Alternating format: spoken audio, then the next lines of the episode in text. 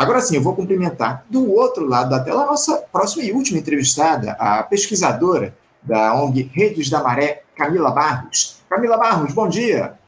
Opa, eu, eu não estou ouvindo o teu áudio, não, Camila. Eu não sei se os nossos espectadores estão ouvindo, mas eu estou um probleminha. Talvez, não sei se você está com fone de ouvido, talvez possa ser isso. É, eu, eu continuo sem te ouvir, Camila. Eu vou, eu vou pedir para que você refaça, por favor, a, a, conexão, acesse novamente aqui a nossa live para ver se a gente consegue resolver esse probleminha do áudio. Eu não sei se você está com um fone de ouvido conectado também na tua, na tua, no teu celular para fazer esse nosso bate-papo, pode ser que seja esse um problema. Então, eu só vou pedir então para a Camila é, gentilmente refazer a conexão para a gente tentar retomar e iniciar essa entrevista com ela a respeito do lançamento no dia de ontem, aliás, no dia de ontem não, no lançamento na última segunda-feira, de um relatório divulgado, o Boletim Direito à Segurança Pública na Maré, um boletim que a Rede da Maré lança todo ano, divulga aqui no nosso país. Ó, a Camila retornou aqui à nossa live. Camila, você me ouve? Eu te ouço. Melhorou? Agora sim. Bom dia, Anderson. Agora sim, bom dia para você, Camila. Obrigado por você estar conosco aqui no nosso programa, agora com áudio pleno aqui para a gente te ouvir, Camila, para a gente falar, acima de tudo, a respeito de um lançamento que vocês fizeram aí da Rede da Maré essa semana, né, Camila? Porque o Brasil lembrou no dia de ontem, o Camila também, os cinco anos das execuções bárbaras lá da vereadora Marielle Franco e do seu motorista, o Anderson Gomes, naquela noite de 14 de março de 2018, no bairro do Estácio, região central aqui do Rio de Janeiro. Marielle, que era lá uma cria da favela da Maré, defendia os moradores com unhas e dentes e um dos muitos eventos em homenagem à memória, em celebração à memória dela, Camila, foi o lançamento por parte de vocês da Redes do sétimo boletim, da sétima edição do boletim Direito à Segurança Pública na Maré, conta aí com dados do ano de 2022. Oficialmente o relatório ele foi divulgado na última segunda-feira, né, Camila? Mas ontem vocês estiveram lá no Museu de Arte do Rio para apresentar os dados à população como parte dessa agenda colaborativa do 14 de março. Vocês apresentam dados aí sobre a violência armada e seus efeitos na, na vida cotidiana dos moradores das 16 favelas da Maré. Conto com informações aí relativas a operações policiais e confrontos entre grupos armados ocorridos ao longo do ano passado. Nós aqui no Faixa Livre, Camila, tratamos todo ano de fazer, de trazer os dados desse importante documento ao nosso público, aos nossos espectadores. E mais uma vez eu gostaria de ouvir a respeito do que foi divulgado aí, do que vocês levantaram na rede da Maré a respeito dos dados da violência. Vocês perceberam um aumento nos números na região aí da Maré em relação ao ano passado no que diz respeito à violência? O relatório traz boas notícias, Camila. A palavra é sua. É, Anderson, infelizmente, quando a gente fala de violência armada, a gente não traz boas notícias, né? É, o Boletim Direito à Segurança Pública na Maré, é, produzido pela Rede da Maré, pelo eixo Direito à Segurança Pública e Acesso à Justiça desde 2016. E a gente tem toda uma metodologia de coleta de dados que vem se aprimorando aí nesses últimos anos e o grande diferencial dessa metodologia é tentar traduzir a violência armada que acontece nas favelas a partir das pessoas que sofrem com a violência. É, muita gente ouve falar de favela, de espaços periféricos, de violência armada, mas pouquíssimas vezes é, consideram as pessoas que de fato vivem esse cotidiano e sofrem com os tipos de violência. Então, é, inclusive, tecnicamente, está dentro da metodologia do, da construção da, de coleta de dados do boletim, esse diálogo com a população e construir narrativas partindo da narrativa dos moradores de favela. É, e aí a gente tem dois principais destaques nesse boletim, né? Que se referem ao ano de 2022. O primeiro deles é o aumento do número de mortes. Infelizmente, é um boletim que tem como o, o, grande destaque a morte, né? A gente não aguenta mais falar de morte. A gente quer vir aqui no Faixa Livre, a gente quer ir em todos os espaços e falar da favela como um lugar de potência, porque a favela é um lugar de potência. Mas, infelizmente, é, a política de segurança pública e a violência armada é um fenômeno persistente e ano após ano a gente tem que vir aqui falar de violência, falar de morte, falar de luto, falar de sofrimento. Então, é, de 2021 para 2022, a gente identificou um aumento de 145% no número de mortes em operações policiais. Isso chama atenção porque em 2020, muito por conta da DPF das favelas, da suspensão das operações pelo STF por conta da pandemia, a gente teve cinco mortes na maré ao longo do ano. Esse número para 2021 aumentou para 11, em 2022 aumentou para 27, que significa um aumento de 145%, né? E para além do aumento das mortes, um outro destaque que a gente traz é o aumento das mortes com indícios de execução, não apenas nas ações dos grupos armados, mas principalmente nas operações policiais. Então, a gente, inclusive, no boletim, tenta trazer uma dimensão qualitativa também, né? Porque só os números eles não traduzem a dimensão dessa violência. Então, a gente destaca duas principais operações policiais que tiveram na Maré em 2022. Uma foi em setembro e aconteceu na favela Baixa do Sapateiro, e a outra foi em novembro e aconteceu na favela Nova Holanda. Foram operações policiais que repercutiram é, pelo tempo que durou essas operações policiais, pelos danos que, ela, que elas causaram, mas principalmente pelo, pela, pelas mortes com indício de execução, né? que toca ali nessa ideia da ilegalidade da ação do Estado nesses espaços específicos que são as favelas do Rio de Janeiro. Sem dúvida, Camila. A gente, eu, dei uma, eu analisei, evidentemente, esses dados que vocês lançaram aí no, no documento, no boletim, que direito à segurança pública na maré, os dados, lamentavelmente, são estarrecedores, né, o, Camila? E sabe o que mais me chamou a atenção desses números? É que das 27 mortes em operações policiais ocorridas na maré no ano de 2022, 24 tiveram indícios de execução e nenhuma delas foi identificada perícia dentro dos parâmetros normativos nem, não dá nem para não dá nem de longe para considerar isso como algo normal, né, Camila? Por que, que as polícias elas seguem executando pessoas dentro da maré, Camila? Porque por mais que isso seja não seja algo evidentemente exclusivo do conjunto de favelas aí na maré, demonstra que os agentes não estão nem aí para o respeito à vida dos moradores, né, Camila? Exatamente, Anderson. É, eu acho que a gente costuma dizer que esse Estado democrático de direito que a gente diz que existe no Brasil, ainda é um desafio a ser conquistado para os moradores de favela, porque a gente ainda está é, defendendo o direito à vida, que é o direito mais básico, né? A gente entende que não existe pena de morte no Brasil, e mesmo que ela existisse, não é o policial em campo que vai julgar e executar. Então, é, minimamente o que a gente vem defendendo, inclusive pautando o poder público e o judiciário para que se responsabilize também por essas ações, é que a legalidade das ações em operações policiais precisa ser minimamente respeitada em todos os espaços da cidade. E a Maré é cidade, e todas as favelas do Rio de Janeiro também são cidades. Então não dá para ter uma prática é, na Zona Sul, no Leblon, e outra prática na maré.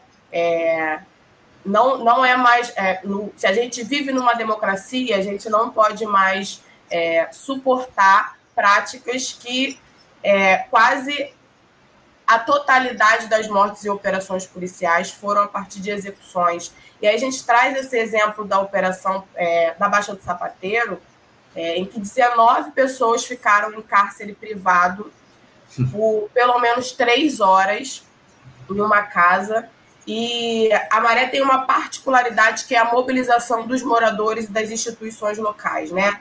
Então, houve uma grande mobilização dos moradores em torno dessa casa, a gente descreve isso no boletim, é, das instituições locais, associações de moradores. A Rede da Maré também estava fazendo essa mediação com os agentes da segurança pública para tentar, de alguma maneira, reduzir os danos dessa ação é, na medida do possível. E aí, articulações tanto internas, locais ali na favela, mas também articulações externas com os órgãos responsáveis, como o Ministério Público. A gente acredita, inclusive, que não houve mais uma chacina nesse dia por conta da mobilização dos moradores e por conta de todas essas articulações. Porque, pelo que a gente acompanha, acompanha da prática da polícia nas favelas cariocas, é, tinha todo um contexto para que houvesse ali mais uma chacina, mas ainda assim duas pessoas foram executadas é, nesse dia. Lamentável, né, Camila? São situações gravíssimas que a gente traz aqui para os nossos espectadores. E, e além disso, Camila, as vítimas dessa letalidade violenta, é, elas têm, ela tem cor, tem sexo, são do sexo masculino, majoritariamente pretas ou pardas, ou seja, o recorte racial, mais uma vez, ele vem se fazendo presente aí nesse quadro de violência. Camila, ser preto na favela é automaticamente um atestado de suspeição. Vocês conseguem observar algum tipo de trabalho feito pelo Estado para reduzir esse morticínio de pretos por conta da violência nas favelas? Se nem o Supremo Tribunal Federal consegue dar fim a essa tragédia, ô Camila, o que pode ser feito aí para que haja uma mudança desse cenário de morte nas favelas? Então, Anderson, eu acho que é, a Rede da Maré, outras instituições da sociedade civil, movimentos de favela, vem pautando o judiciário para que tenha uma redução de danos nessas ações nas favelas. Mas é importante a gente entender que isso é um problema histórico e faz parte da formação social brasileira. Então, as polícias elas foram criadas é, de alguma maneira para reprimir uma parcela muito específica da sociedade brasileira desde sua origem, né? Então, a gente vem buscando é, reduzir esses anos, mas a gente precisa entender que é um problema conjuntural e é um problema histórico da sociedade brasileira, que tem o racismo como principal elemento da sua formação é, social. Isso se expressa de maneira mais profunda na política de segurança pública, né? Então, de fato, é, a maioria das pessoas que morrem em operações policiais, a maioria das pessoas que morrem em confronto dos grupos armados, não só na Maré, mas em todas as favelas, são homens, pretos ou pardos e jovens até 29 anos, né? Então, é a ponta pobre e preta do varejo ou é, que, de alguma maneira, se seja estigmatizado como tal, que vem pagando com a própria vida e é, são as mulheres pretas que vêm sofrendo com essas mortes, chorando as mortes dos seus filhos e dos seus familiares. Inclusive, ontem, é, no, no, lançamento do Boletim Direito à Segurança Pública, que aconteceu lá no Museu de Arte do Rio, como você disse, na agenda do Márcio por Marielle Anderson, e também na segunda-feira na Maré, a gente teve o coletivo de mães da Maré, ontem também estava o coletivo de mães de Manguinho, que leram o manifesto das mães da Maré, falando sobre suas dores, falando sobre a perda dos seus filhos é, e lutando por justiça, né? Aquele, aquela frase que as mães repetem que é muito dolorosa, mas que infelizmente é necessário, transformando é, o luto em luta. É, e não só ali, de alguma maneira, pedindo justiça pela morte dos seus filhos, mas tentando resguardar a memória dos seus filhos. É, e isso tem, tem uma relação direta com a morte da Marielle, né? Eu acho que a ideia do 14 de março é também uma ideia de resgatar a memória da Marielle, quem era a Marielle, o que a Marielle representa, o que foi essa execução da Marielle e pedir justiça por, por esse crime, né? Sem dúvida. A gente, a gente fez um debate aqui especial ontem, o, um programa, na verdade, especial, conversamos com Chico Alencar, conversamos com a ex-deputada Mônica Francisco, é, enfim, a gente tratou aqui dessa questão com o João Batista Damasceno também, enfim, tratamos desse tema, desses assassinatos bárbaros aí que a gente teve lá em 14 de março do ano de 2018 e que até hoje não tem, tem, tem uma série de perguntas a serem respondidas a respeito disso, né? Quem mandou matar Marielle Anderson e por quê? A gente precisa, acima de tudo, responder a esses dois questionamentos e a gente espera que esse próximo governo, esse governo Lula, na verdade, que está colocado, traga aí soluções para esse caso. Mas, o, o, Camila, voltando a falar um pouquinho a respeito desse documento de vocês, do Rei, da Rede da Maré, é, em relação àquela arguição de descumprimento de preceito fundamental, a DPF das favelas, Camila, que foi estabelecida pelo Supremo Tribunal Federal durante a pandemia para impedir operações policiais sem autorização prévia, também a, a utilização daquelas câmeras de vídeo nos uniformes policiais. Os órgãos de segurança do Estado eles têm respeitado essas medidas? Como é que vocês observaram isso a partir da produção desse relatório? Então, desde o ano passado, a gente vem monitorando o que a gente chama de olho na DPF, né? Então, a cada operação policial, a partir da nossa metodologia, a gente tenta entender se de fato as determinações da DPF estão sendo cumpridas. E a resposta imediata é que objetivamente não, elas não estão sendo cumpridas. A gente consegue observar no boletim que nenhuma operação policial, por exemplo, teve ambulância para socorrer os feridos, que é uma das determinações da DPF. É, a gente não tem é, os policiais que fazem as, as ações na maré não tem câmera e nem GPS nas fardas nem nas viaturas, que também é uma determinação. É, Existem operações próximas às escolas. Tem a, a, questão da perícia, que você já citou, né? Que essas mortes, e as mortes com de execução, que não houve perícia na maré em 2022, por exemplo. E essa questão da perícia, quando a gente faz uma avaliação dessa, desse número tão grande de supostas execuções, quando a gente não tem a perícia dentro dos parâmetros normativos, para além de estar na DPF das favelas, é lei, né? A gente não consegue justiça para essas pessoas que tiveram, é, que pagaram o preço da violência com a própria vida e não tem direito ao acesso à justiça, né? Quando a gente fala de perícia, a gente fala também do acesso à justiça. É, então, só que, Anderson, eu acho que tem essa questão de não ser cumprido diretamente as determinações da DPF, mas assim como a ação civil pública da Maré, que deu origem à DPF das favelas, é, para além de ser um instrumento jurídico, a DPF também é um instrumento político. Então, é, principalmente na Maré, é, quando os agentes entendem que tem ali é, pessoas olhando para aquele lugar, que tem um controle popular dos moradores, os moradores da Maré sabem o que é a DPF das favelas. Então, existe um controle popular é, das ações da polícia na Maré. Isso faz toda a diferença, como fez é, em 2020, em 2021, como a gente consegue perceber a partir dessa, da série histórica dos dados, mas que a gente não pode perder de vista que a política de segurança pública, assim como toda política pública, ela está em constante disputa. Então, infelizmente, a gente não pode descansar.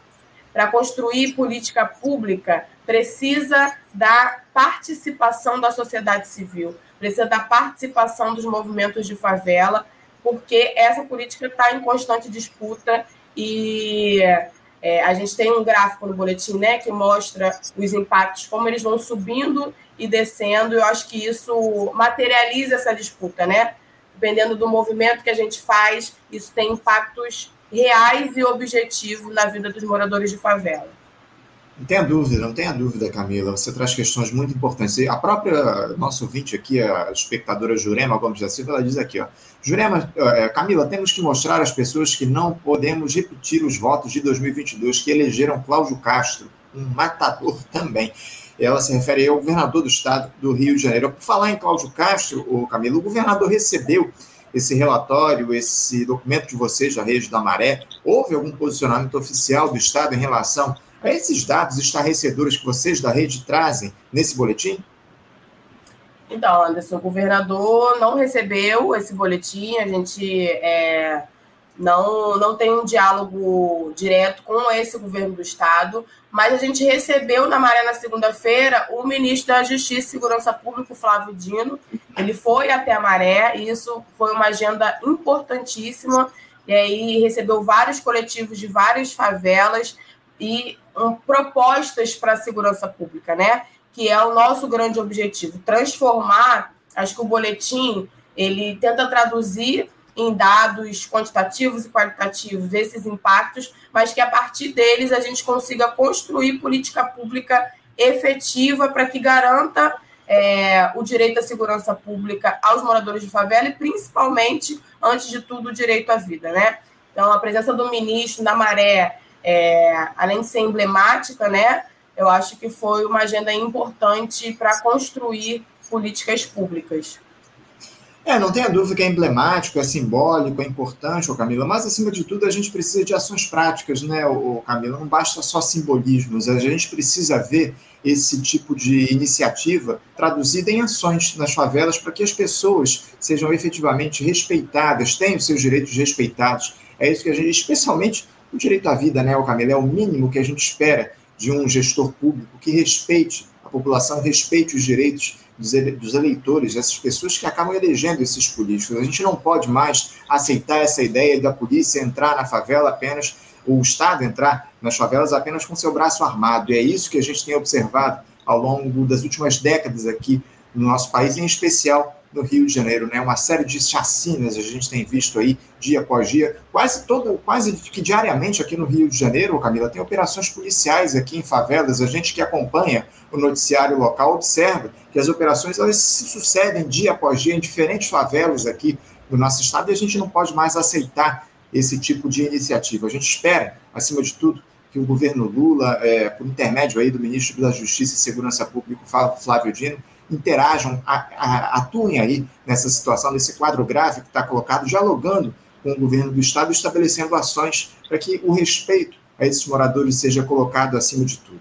Camila, eu quero agradecer muito a tua presença aqui no nosso programa, quero mais uma vez parabenizar vocês da Rede do Rede da Maré por conta da, da, divulgação, da elaboração desse sétimo boletim Direito à Segurança Pública na Maré, traz dados importantes que a gente precisa trazer a público aqui no nosso país. Mais uma vez, Camila, muito obrigado pela tua participação. Um bom dia para você, um abraço forte. Bom dia, Anderson. Eu que agradeço. Pode contar com a Rede da Maré sempre que só chamar. Muito obrigado, Camila. Um abraço para você. Tchau, tchau. Abraço. Conversamos aqui com Camila Barros. Camila, que é pesquisadora da ONG Redes da Maré, e falou conosco aí a respeito do lançamento desse sétimo boletim Direito à Segurança Pública na Maré, com dados aí lá, estarrecedores a respeito da violência armada naquela região. Você, ouvinte do Faixa Livre, pode ajudar a mantê-lo no ar. Faça sua contribuição diretamente na conta do Banco Itaú, agência 1964, conta corrente 03004 dígito 1. Essa conta encontra-se em nome da Associação de Funcionários do BNDES, a AFBNDES, uma das nossas entidades patrocinadoras, mas seus recursos são destinados exclusivamente para o financiamento do nosso programa. Você pode fazer a sua doação de qualquer valor utilizando também a nossa chave Pix, que é ouvinte@programafaixalivre.com.br. Sua contribuição é fundamental para a manutenção desta trincheira radiofônica no ar.